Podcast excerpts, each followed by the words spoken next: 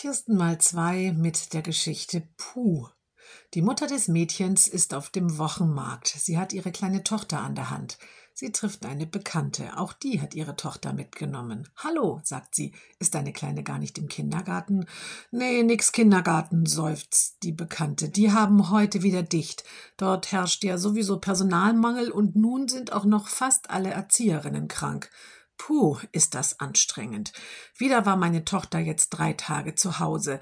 Zwei Tage konnte ich zum Glück die Großeltern gewinnen, aber heute haben die auch keine Zeit.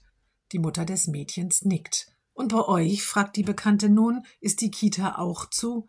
Nein, sagt die Mutter des Mädchens, bei uns fehlt die Integrationskraft. Schon seit sechs Wochen. Der Anbieter kann keinen Ersatz stellen. Und alleine darf meine Tochter nicht kommen.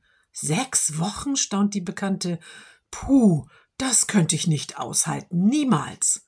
Mich hat auch niemand gefragt, ob ich das aushalten kann, antwortet die Mutter des Mädchens.